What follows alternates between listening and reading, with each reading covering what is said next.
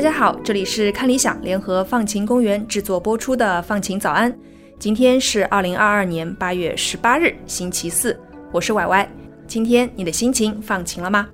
那在今天节目里呢，我们就要迎来《放晴早安》的第三位新声音啦，欢迎悬崖。大家好呀，我是你们的新朋友悬崖。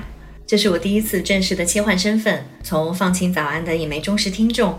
变成了能够在这里跟大家分享好消息的主播，有点兴奋呐。哎，雪芽，你现在是在上海吗？你们那儿天气怎么样？立秋了，有没有舒服一点啊？对我目前的坐标是在上海。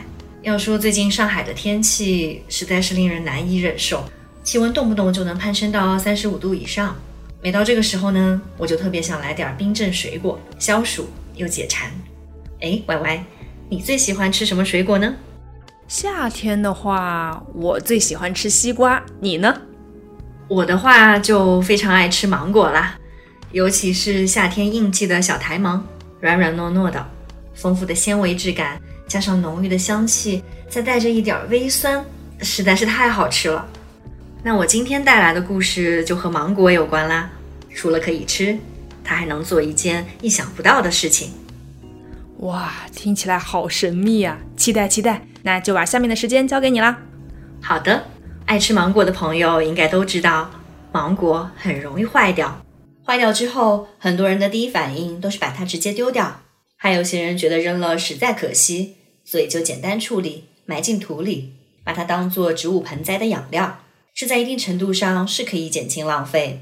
但今天我想分享的是一个把废弃芒果做成时尚单品，真正实现变废为宝的故事。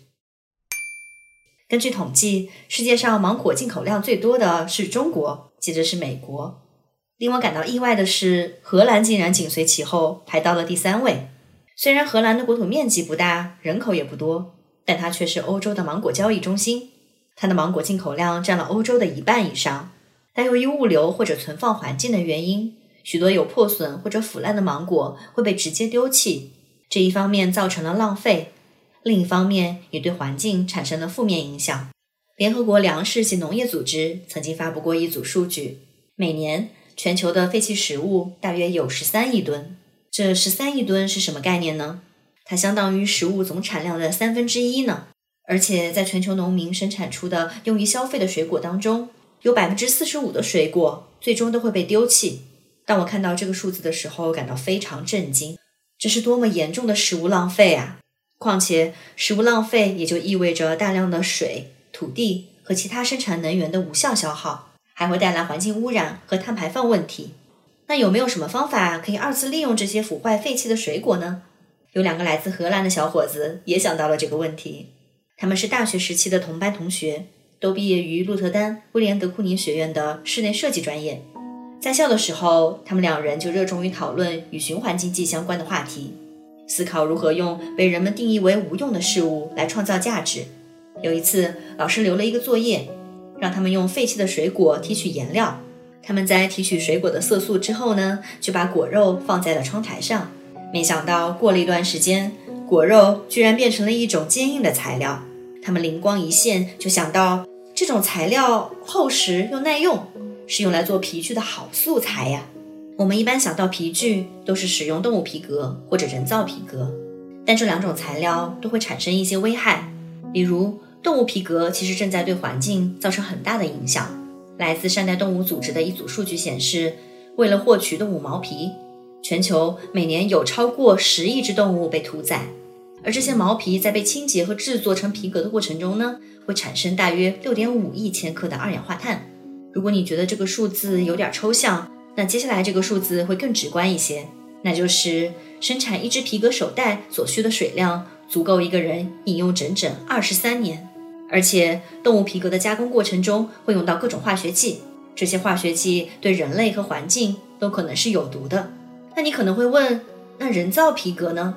是不是就不会有问题了？可要知道，人造皮革大多是塑料做的。还是会在生产过程中产生大量的碳足迹。那么，如果能把废弃水果做成皮革，食物浪费的问题就会得到有效的减缓。这样，是不是也能为造成严重环境污染的皮革制造业带来改善呢？带着改变这些问题的雄心呀，这两个荷兰好兄弟在2015年成立了一家名叫 Fruit Leather 的公司，直译过来就是水果皮公司。他们主动在当地市场回收水果和蔬菜废料，他们把被丢弃的芒果、橙子、油桃和苹果等水果捣碎煮熟，在经过风干等工序之后，把它们制作成纯素皮革。经过多种测试，他们最后选定了芒果作为原料。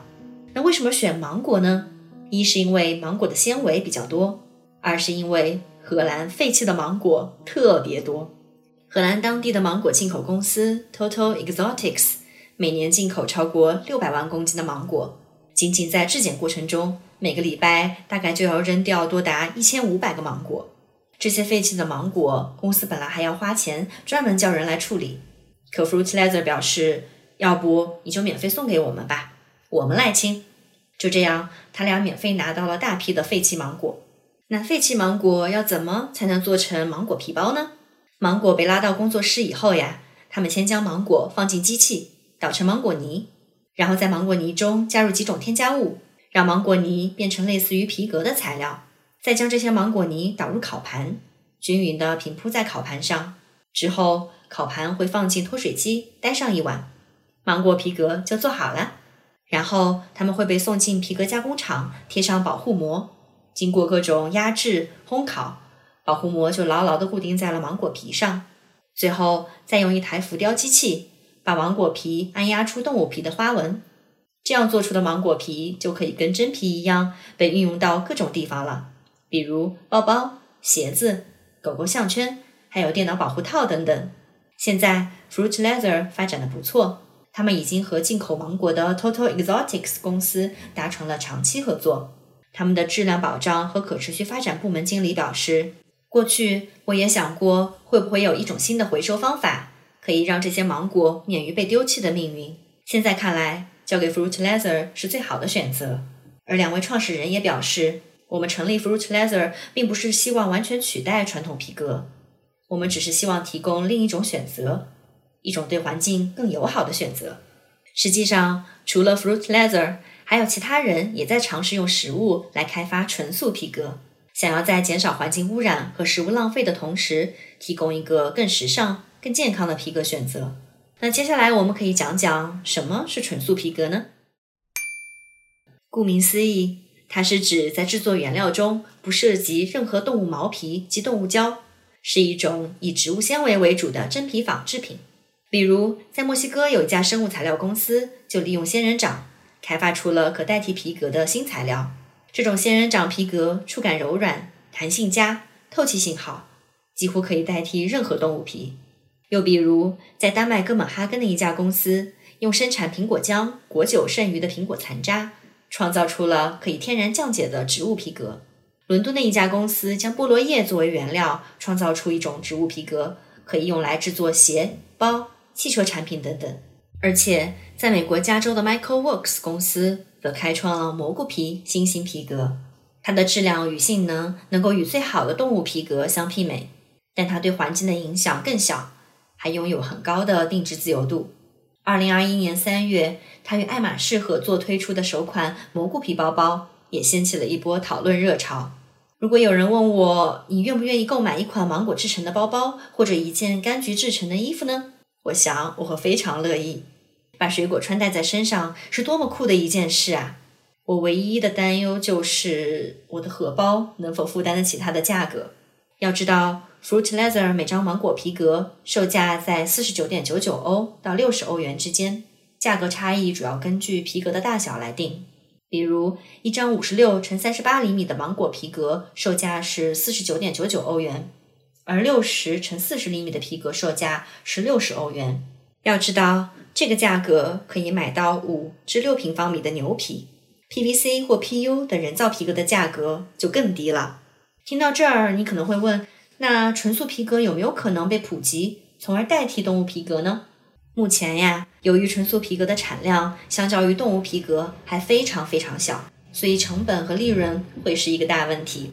但这两年，除了奢侈品外，也有越来越多的品牌集团开始涉足纯素皮革这个领域，比如 Adidas，还有 H&M 等等。